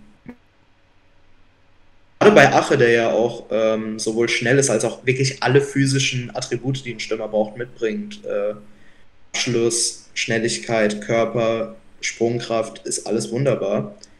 Und er war in den Spielen, die er gespielt hat, auch ein okayer Presser. Ja. Von Daher, er könnte gut werden diese Saison. Ausdauer könnte noch ein bisschen besser trainieren, wie man vielleicht bei Olympia gesehen hat. Ja. Also, das, das fand ich ein bisschen schade, aber ich mache mir wirklich eigentlich im Sturm, vor allem bei den Talenten oder generell bei den Talenten im Kader keine Sorgen. Im Endeffekt muss man halt wirklich auch schauen. Man hat ja auch immer noch Leute, die man vielleicht an die U19 wieder stecken kann, wie Irore oder Otto beispielsweise, oder eben verleihen kann. Ähm, jetzt der ähm, Nils Schendera zum Beispiel ist da ein Kandidat für. Und äh, da muss man halt gucken, wie man im Mittelfeld plant, aber das hat dann wahrscheinlich dann eben Krösche und äh, Glasner eben in der Hand. Und ich glaube, wir müssen halt einfach gespannt sein. Und wenn sich halt noch Pekka oder äh, ähm, Garcia damit äh, in der zweiten Mannschaft, äh, nenne ich es jetzt einfach mal unsere U19, ähm, beweisen, müssen wir halt auch schauen. Also ich sehe auf jeden Fall da auch noch Bedarf, dass da was passieren muss. Es wird schwierig. Ähm, ein bisschen Geld wäre natürlich gut für die Eintracht. Ja, aber da würde ich vielleicht auch dazu kommen. Gehen wir jetzt mal davon aus, eben, dass vielleicht uns noch ein äh, Kamada verlässt und man noch eine gute Summe dafür reinbekommt, dass uns eben vielleicht noch, noch ein Paciencia verlässt und wir da vielleicht jetzt so ein bisschen so 3 Mio, äh, 30 Mio äh, zum ähm, ja, Verwenden haben. Was würdet ihr denn Dass sagen? Cettina ihn mit einer Schubkarre wegfährt, Ja. den Paciencia. Ja, Ich gut, da ist, natürlich, da ist natürlich die Frage, so wer übernimmt die, die Kosten dann äh, für die Arbeit von Cettina? Wer, wer, wer, wer will diesen das Stundenlohn bezahlen? Du machst kein das Problem. umsonst, okay. ja. Da müssen wir uns ja keine Sorgen machen. Aber jetzt an euch nochmal die letzte Frage. Ähm, auf welchen Positionen seht ihr dann noch Bedarf und wer könnte da die Eintracht noch verstärken? Also ich finde, so sehr wir auch gerade schon über den Sturm geredet haben, wir brauchen noch einen, einen klassischen Neuner oder zumindest einen, für mich auch einen, einen großen, der halt Flanken verwerten kann, der auch mal ein Kopfballtor machen kann oder sonstiges. Und da sehe ich halt Paciencia auch einfach nicht. Natürlich kannte der das mittelmäßig gut, aber da gibt's halt auch bessere und für mich fehlt dann, ja, ich weiß, dass es nicht bezahlbar ist, aber so einer wie Sascha Kalajdzic oder ein Alario von mir aus, auch von Leverkusen oder sowas, der da ja eh nur in der zweiten Rolle steht und der halt wirklich, der garantiert dir seine 15 Tore. Und das wäre für mich so einer, wo ich sagen würde, her damit. Oder auch, das ist noch utopischer, aber so ein Divock Origi oder sowas. Halt, das wäre so ein Spielertyp, den ich gern noch hätte. Ansonsten ein Rechtsaußen wäre, finde ich, glaube ich, mal ganz okay. Und da fällt mir spontan Marusic von Lazio ein. Ich glaube, der hat auch nur noch ein oder zwei Jahre Vertrag. Der, so sehr ich Lazio auch hasse, wirklich, also, aber der gefällt mir richtig gut. Der ist da auch sehr unglücklich. Das wäre einer, wo ich vielleicht sehen, den ich bei uns vielleicht sehen würde. Und noch ein Linksverteidiger. Und da, wie heißt er? Von Nizza, äh, Kamara. Kamara, Kamara? Nee, Kamara ist bei uns. Kamara. Leute aus Der ist- Sack, die. Muss ich erstmal jetzt Ja, mal also- googeln schnell. Ja, also ich, ich glaube, dass gerade Nizza, wo man ja mitbekommt, dass gerade in der französischen Liga wegen den TV-Geldern echt die ganzen Clubs hart am struggeln sind, da könnte man ja eventuell den einen oder anderen mal so sagen, hier so, willst du nicht mal mit nach Frankfurt kommen? Wir haben da so einen super coolen Verein. Und deswegen, also, Bettina, schreib den mal auf ja, Twitter. ich mach mal. schreib Ja, den mal. ja. Helf, helf mal dem Kröschel ein bisschen. Ich komm. sag hier, Markus, komm, ich mache es, kein Problem. Komm. Ja, das wären so Kandidaten, wo ich sagen würde. Ansonsten auch, und wer mir wirklich gut gefallen hat, leider Gottes, war beim Testspiel gegen Straßburg der äh, Diallo. Das ist auch so eine Art Stürmer, wie ich ihn gerne bei uns hätte. So einen großen, der halt wirklich auch mit dem Kopf Flanken verwerten kann und sonstiges. Das wäre auch einer, wo ich mir sagen würde, ey, du hast mit deiner Mannschaft gerade so gut gegen die Eintracht gespielt, komm doch einfach zu uns. Sebastian, Also wie, nur mal so. wie siehst du das? Also man hat ja auch aktuell natürlich Gerüchte wie Mitrovic, Hauge ist ja immer noch in der Verlosung. Wir warten noch das, was bei Kolomoani passiert, ähm, Hm. der vielleicht dann uns in der nächsten Saison verstärken könnte. Also ne, übernächsten dann. Ähm, ist natürlich alles spannend. Äh, auf welchen siehst, du- äh, Positionen siehst du noch Bedarf? Bedarf wirklich noch äh, im Mittelsturm. Also ich bin mir bis heute nicht sicher, wie wir genau spielen wollen, von der Grundformation letztendlich aus gesehen. In den letzten Testspielen war es immer wieder äh, das 3-4-3 ohne wirklichen Stürmer. Ähm, quasi ein, ein Fokalstürmer, der vorne drin ist, quasi der Zielspieler, wenn wir einen Ja. versuchen. Ähm, sonst, es gab immer wieder über den Transfersommer Positionen, über die ich ein bisschen nachgedacht habe, über äh, ob es ein Sechser ist, wo ich immer noch gerne einen wirklich passstarken Sechser hätte im Sebe-Mold. Wenn da jetzt Rustic, der eher ein offensiver Achter ist, oder auch Salazar, der Gott weiß wo spielen kann, alles, ist, die reingekommen sind, aber ein wirklich fester Anker-Sechser wäre noch eine Idee, da wird mir aber jetzt spontan wirklich niemand einfallen. Aber dafür müsste dann auch wieder nochmal jemand gehen, oder wie siehst du das? Weil defensiv Ja, dann- Mittelfeld in ähm, Anführungsstrichen ist ja, ist ja Ja. gut besetzt eigentlich mit, mit Rode, Hasebe. Ähm, da hast du ja eigentlich, finde ich jetzt beispielsweise schwierig, den zu verklickern, von wegen Joey spielt nicht. Also vor allem bei Rode. Obwohl er ja äh, fußballerisch ein bisschen limitierter ist, leider. Ich bezweifle auch, dass Rode, wirklich Stamm spielen wird. Ich denke, die, wenn wir im System, wie wir gegen Straßburg auch zum Beispiel gespielt haben, spielen werden, dass die Stammkraft immer noch Hasebe und So werden. Hm. So hat in der letzten Saison allein schon bewiesen, wie gut er eigentlich ist. Ähm, es gab ein Gerücht über äh, Dorukan Tokes, der ist äh, 25 und hat bei Besiktas gespielt, die letzten paar Jahre. Wurde mal gerüchtet für einen ablösefreien Wechsel nach Frankfurt. Ist quasi dieser Anker-Sechser, ähm, auch eine gewisse Passstärke mitbringt. Ist aber in den letzten Wochen auch keine wirkliche, kein wirkliches Momentum dahinter gekommen. Ähm, und auch wenn es jetzt ein bisschen unorthodox klingt, habe ich auch nichts gegen eine Laie von Alexander Sor Sir. Sörlot oder Sörlot? Sörlot. Sörlo. Keine Ahnung, mit? RB-Spieler beschäftige ich mich nicht. Aber ich Ja, muss sagen, ich gebe dir da recht, der, ist, der, der ich finde den auch, ich finde den, ich finde den interessant. Ich find, also, ich habe sein erstes Spiel damals gesehen vor ein paar Monaten oder ja doch, Ja. der ist ja jetzt nicht so lange hier, ähm, also in Deutschland, soweit ich weiß. Aber äh, ich fand den, ich finde stark. Also der ist halt so, so ich will nicht sagen der kleine Bruder von Erling Haaland, aber der, äh, das ist schon so ein bisschen, äh, man sieht ein paar Tendenzen auf jeden Fall. Er bringt ein ähnliches Spielerprofil mit auf jeden Genau. Fall. Er ist, er ist was, 1,94 Meter groß, Er ist ist relativ wuchtig. schnell. Der ist ordentlich Ja. Hat, äh, einige hat wirklich gute Dribbelstatistiken abgeliefert in der Saison, hat auch bei Crystal Palace und Trabzonspor in den letzten Jahren auch auf dem Flügel gespielt gehabt. Ist eben auch von Äh, Krösche halt geholt auch worden, ne? sehr, sehr stark. Um das mal kurz Hat halt einzuwerfen. wirklich nicht in das System gepasst, was Nagelsmann gespielt hat bei RB.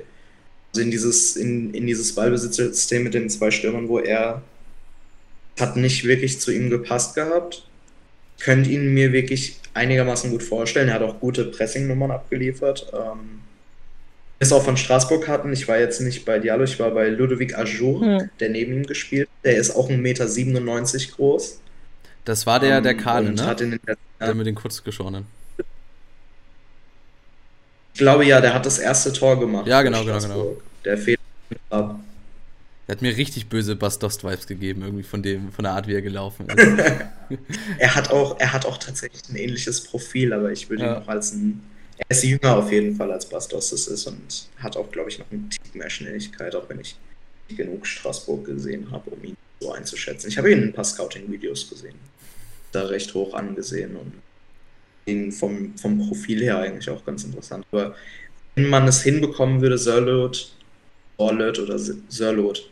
Nennen wir ihn. Alexander. Genau, Wir, Alex. wir machen ihn schon zum Äh, Frankfurter ja. Jungen. Wird Alex heißen und wird die 14 Auf gar keinen Fall. Auf gar keinen Fall. Es gibt keinen zweiten Alex mit einer 14. Nee, aber also ich finde das eigentlich einen interessanten Ansatz. Ähm, Sörlot sehe ich auch, würde ich sehr gerne in Frankfurt sehen, weil ich glaube, dass er nochmal ordentlich, ähm, also er ist sehr groß und er, wie gesagt, er hat ja diese, diese Haarland-Tendenzen und ich glaube, wenn er im richtigen System mit der richtigen ähm, Umgebung und den richtigen Rahmenbedingungen spielt, dann wird das auch wirklich äh, einschlagen wie die Bombe und dann ist es ein Spieler, der innerhalb von kurzer Zeit seinen Marktwert so krass in die Höhe geschossen hat, dass dann sich jeder drum reißen wird, aber er wird ja nicht weg wollen, na klar.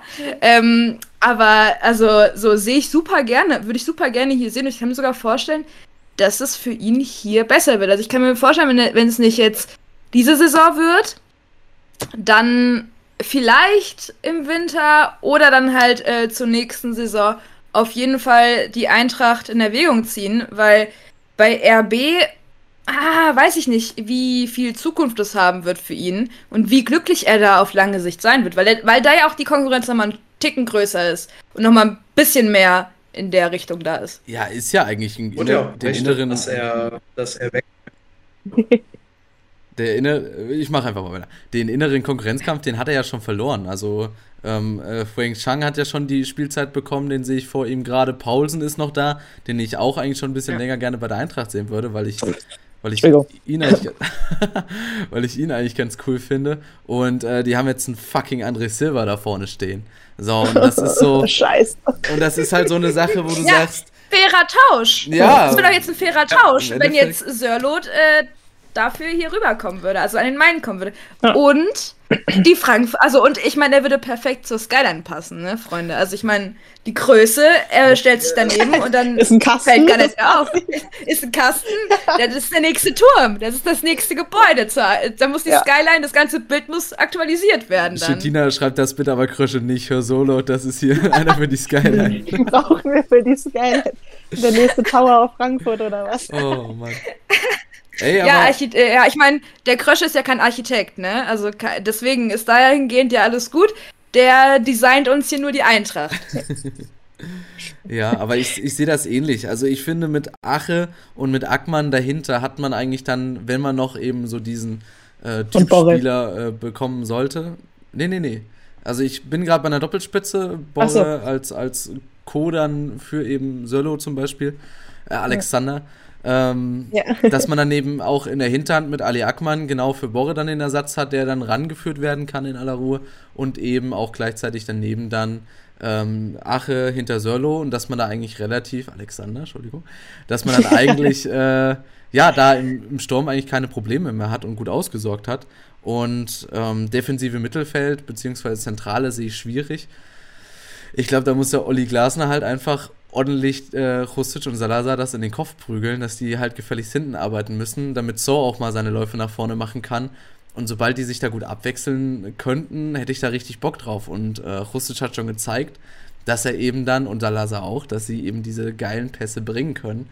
Und ähm, wie nice wäre das, wenn das einfach funktioniert und wir da auf dieser Position keine Gedanken machen müssen, wenn auch offensive Mittelfeld ist auch gut besetzt. Und ähm, ich sehe dann wirklich dann, wenn vielleicht das nochmal, dass man jemanden ähm, auf der Rechtsaußenposition dann eben ist für mich jetzt Nummer eins Hauge, ähm, wo man ja dran ist und sich gerade mit dem VfL Wolfsburg ein bisschen bettelt, wer da am meisten äh, Geld äh, zum AC Milan schickt dass man da dann einfach äh, den als gesetzten Rechtsaußen in der Viererkette dann in der Verteidigung, äh, also als Rechtsmittelfeld dann setzen könnte, mit einem Blanco dahinter, dass die beide sich da, ja, so ein bisschen reinfinden können, weil ich finde, beide sind nicht unbedingt die Spieler, die dann irgendwie hinten stark sein müssen, sondern ja. ich finde, da ist noch so ein, so ein defensiver Rückhalt, eben egal wer es ist, ähm, wichtig. Ähm, von daher bin ich da zufrieden, äh, wenn da eben noch dann ein äh, Namen schon wieder vergessen, ein Zuber gehen sollte. Äh, da muss man dann vielleicht für links auch nochmal gucken. Habe ich nie als richtigen Kostic-Ersatz gesehen. Nee. Ähm, Lenz passt da schon eher rein.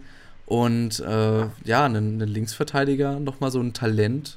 Und das sind jetzt wirklich die Sachen, also in der Innenverteidigung und auch als Linksverteidiger, da muss man meiner Meinung nach nicht die große Kohle ausgeben, sondern kann eben genauso da diese kreativen Transfers machen, wie man jetzt in der Offensive gemacht hat, um da einfach dann nur ein bisschen Verstär Verstärkung von hinten ranzukriegen.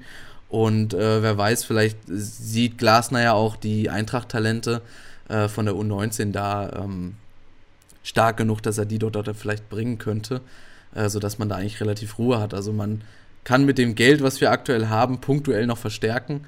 Äh, die genannten Sachen haben wir ja schon gesagt. Und äh, ja, wäre auf jeden Fall spannend, in was für eine Richtung das geht. Ich kann mir auf jeden Fall nicht vorstellen, dass wir einen Ü28-Spieler holen werden.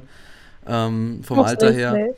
Das sehe ich irgendwie nicht sag wirklich. Das, sag das nicht zu laut. Am Ende äh, kommt morgen genau die Pressemitteilung. Hier, der Typ ist hier, keine Ahnung, 35 Jahre alt und sonst wo. Äh, und äh, dann äh, guckst du. Was das ja, kommt ruhig. zurück zur Eintracht oder so. Weiß eigentlich, wie es bei dem jemand, äh, weiß jemand, wie es bei dem danach lief eigentlich? Also ja, aber weg aus den Augen, aus dem Sinn, so ich glaube, sie haben irgendwas gewonnen, sogar Brügge. Ich glaube nämlich auch, dass ich sowas. Also, ich meine, ich hätte noch einmal was dazu gehört, aber ich kriege das jetzt auch gerade nicht mehr so zusammen, dass ich das hier jetzt nochmal erzählen könnte. Okay, aber ist ja, an, ist ja im Endeffekt dann auch halb so wild, er ist ja nicht mehr bei der Eintracht, also müssen wir uns um den keine Sorgen mehr machen. Das passt schon. So. Ähm, ja, also wenn ihr nicht. Kurz. Bitte? Ich will gerade nochmal kurz einhaken, weil du es noch von der Rechtsaußenposition hattest. Ich finde, außerhalb vom, von, einem, von einem wirklichen Stürmer ist die Offensive eigentlich extrem gut und extrem tief besetzt. Endlich einen weiteren Offensivspieler brauchen wir eigentlich nicht, meiner Meinung nach. Gerade weil die ganzen Offensivspieler, die wir haben, jetzt Younes Kostic mal ein bisschen ausgeklammert, weil der doch schon einigermaßen eindimensional ist in seiner Spielweise. Aber äh, Nunes, Barkok, Lindström, Kamada, Barkok sind alle Spieler, die auch wirklich auf jeder der Positionen hinter dem Stürmer spielen kann. Das stimmt. Ja. Barkok könnte ich mir einigermaßen guten recht, äh, rechten Außenspieler vorstellen. Das wäre so eine schöne ja, Lösung. Das wäre, also das wäre wirklich auch, also ich fände es geil, wenn er da, ich meine, er kommt ja auch von der Position, er ist ja von Rechtsverteidiger dann von Kovac vorgezogen, äh, Kovac äh, vorgezogen worden als rechter Mittelfeldspieler, hat da seine zwei genialen Spiele gemacht gegen Bremen und gegen äh, Dortmund war das, glaube ich, wo er ein bisschen getanzt hat. Ähm, und den Straßenkicker rausguckt hat lassen. Also das wäre natürlich richtig geil, wenn der auf der Position dann ähm, das macht und dann gebe ich dir recht, äh, Sebastian, dann braucht man das vielleicht auch nicht. Und wir haben ja auch schon in den Testspielen gesehen, dass äh, Glasner das sehr kreativ angeht. Ähm, wir haben ja auch Barkok jetzt im letzten Spiel schon im Sturm gehabt, beziehungsweise äh, hat man da so ein bisschen so eine Pep Guardiola-Aufstellung gehabt, äh, wo es keinen richtigen Stürmer dann gab, sondern einfach nur halt ähm, drei Talente mit Kamada, Lindström und Barkok, die dann, oder Younes, die dann eben dort rotieren dürfen, wie sie lustig sind. Und das wird richtig spannend, wie das dann aussehen wird, auf jeden Fall, weil ich halt Ali Akman, aber auf Borre in einer ähnlichen Lage oder Position halt äh, da sehe. Und ja, also gebe ich dir recht. Also vielleicht ist rechts äh, außen dann, wenn man da äh, einen Barcock hinstellt und vielleicht noch ein defensives Backup dazu gibt, ähm, in der Viererkette, in einem 4-4-2, dass man da sich überhaupt keine Sorgen mehr machen muss. Wäre natürlich cool. Bringt halt auch das nötige Tempo mit und eigentlich alles, was du auf der Position brauchst. Besonders wenn du ihn halt nicht wenn du ihn weiter von der Zentrale wegstellst, limitierst du auch so ein bisschen seinen Entscheidungsradius. Auch in gewisser Weise eine gute Idee ist für Eamon Barcock. Ihm selbst helfen könnte. Ja. Ähm, bringt halt die Tiefe rein, die äh, Glasner von dem, was man so in Wolfsburg-Kreisen gehört hat, von seinen Außenspielern haben wollte und von Schmatke nicht bekommen hat. Ja, kann ich mir gut vorstellen. Aber hey, so viel dazu. Ähm, ich finde, wir müssen einfach eben unseren ähm, ja, lieben Krösche, Ben Manga und, und Glasner eben das Vertrauen Magus. schenken. Der Magus, genau. Das Schlimme ist, mit den, mit den Söder-Memes verwechsel ich das jetzt andauernd und deswegen will ich mich von, Oh Gott, von den Magus ein bisschen da so distanzieren. Aber äh, im Grunde, ja, bedanke ich mich erstmal bei euch, dass ihr, ähm, wir haben jetzt heute schon, ich sage, ich habe eine Dreiviertelstunde geplant gehabt bis Stunde, wir sind jetzt schon 15 Minuten drüber, es war Ups. trotzdem richtig cool, aber auch natürlich verständlich, weil das ja die Themen sind, die beschäftigen uns schon lange und wir hatten auch lange keine Chance mehr so richtig so darüber zu reden, aber gefühlt. Ähm, ansonsten geht es ja bei Twitter mal sehr gut ab, da ist ja ähm, Stettina als Ebbewald-Cola und ähm, Sebastian, das, das schreibe ich euch jetzt alles nochmal hier, das seht ihr ja natürlich die ganze Zeit. Ähm, Kim könnt ihr da genauso auch verfolgen, wie auch mich. Äh, aber was wolltest du noch gerade sagen, Chetina? Ich habe letztens drei Wochen oder dreieinhalb Wochen Twitter-Sommerpause gemacht. Das war die langweiligste Zeit meines Lebens, wirklich. Ich wusste nicht, wem schreibe ich denn jetzt das, was mir, also diese ganze Scheiße, die mir gerade durch den Kopf geht, wirklich. Und dann habe ich irgendwann Aber gedacht, Chetina, ja, ich habe die ganze Zeit, wenn ich auf Twitter gegangen bin, kam mir ganz oben immer deine Beiträge und dann dachte ich mir so, also ich wache morgens auf mit Ja? einem Tweet von Chetina, ich schlafe ein mit einem Tweet von Chetina. Also es ist, es ist. der ich bin Wahnsinn. immer da, also Kim, immer. Ich ja. merk's, ich merk's, während der Bachelorarbeit hast du mich ein bisschen abgelenkt. Sorry. Das war, also ich, das war echt ein bisschen blöd, aber jetzt gerade, es fehlt mir, hat mir ein bisschen gefehlt ein paar Tage. ich bin ja lang. jetzt aber es wieder kam da. ja, Gott sei Dank, es kam mir aber auch Gott sei Dank immer wieder deine alten Tweets entgegen. Das war auch ja, sehr das beruhigend. ist gut zu wissen. Hoffentlich nur die Guten natürlich. Hoffentlich natürlich. Top, Nur das immer. Beste. Das siehst du mal, das Ja. wäre noch ein gutes Ding gewesen. Wenn du Sommerpause machst, dann gibt es noch ein Best-of, was dann immer so abgespielt wird, dass er automatisch dann immer Gott. kommt. Ja, Ja, ob ich das so gut wäre. Ich, äh, ich, ich bedanke mich noch bei euch. Ich würde auch die letzten Worte so an, an äh, Podcast äh, erfahren, an die Podcast erfahrene Kim dann geben, ähm, um hier den perfekten Abschluss nochmal zu finden. Ja, die Podcast-erfahrenen Kim fragen sich jetzt bestimmt ein paar, warum überhaupt. Ich habe nämlich noch einen anderen Podcast, den könnt ihr gerne bei mir auf Instagram abchecken. Da ist auch die Ey, das, eine, dabei. das war eine richtige Kamada-Flanke. Ich bin das überall. war, ei. Und ja, hier müssen wir auch ein bisschen Cross-Promo machen. Nee, ähm, aber ja, also vielen Dank, dass ihr hier alle dabei wart heute und danke, dass ihr zugehört habt und uns zugeschaut habt, wenn ihr auf YouTube geguckt habt.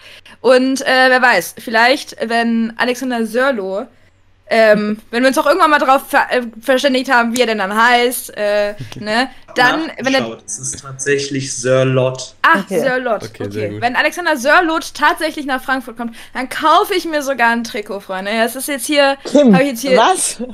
das ist dann hier auch mein Versprechen. Oh Gott, jetzt werde ich hier Nicht von richtig geschämt, du. Nicht von Kostic, nicht von Nee. aber von, okay, gut. Nee, Na, von Shame, Sörlot. Shame will ich dich nicht, aber das ist ein, ist ein guter Call. Das ist ein guter Call. Ja, auf jeden Ich Fall. habe bald Geburtstag, also wenn mir jemand was schenken will, ne? Amazon Wishlist findet ihr in der. Beschreibung. Geil. Ja, also vielen Dank ähm, fürs Einschalten, fürs Zugucken, fürs Zuhören. Ähm, wir sind eigentlich überall da vertreten, wo es Podcasts gibt ähm, und auf YouTube.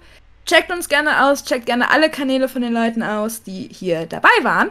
Und äh, schreibt uns doch gerne in die Kommentare, wie ihr das Ganze hier so fandet. Und ähm, ja, wir freuen uns mit euch zu diskutieren. Und dann hören wir uns oder sehen uns hoffentlich auch in der nächsten Folge. Und ich weiß ganz genau, dass unsere beiden Gäste hier heute, die werden wiederkommen. Also, ganz Bestimmt, ruhig, Freunde.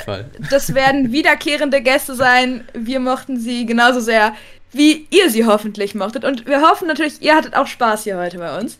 Ja, natürlich. Also mit dir habe ich ja sowieso immer Spaß, mit Olli war es auch Oh. immer lustig und auch unsere Clubhouse-Runde.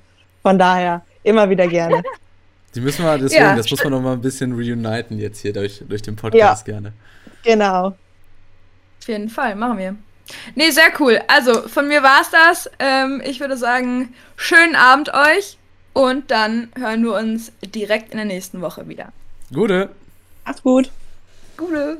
Ciao, ciao. Und Schuppe noch, oder? Au! Ah ja. Und ist noch was drin? Dieses Format kannst du als Video schauen und als Podcast hören. Mehr Informationen findest du in der Beschreibung oder bei der Gute Adler auf Instagram und Twitter. Macht's gut.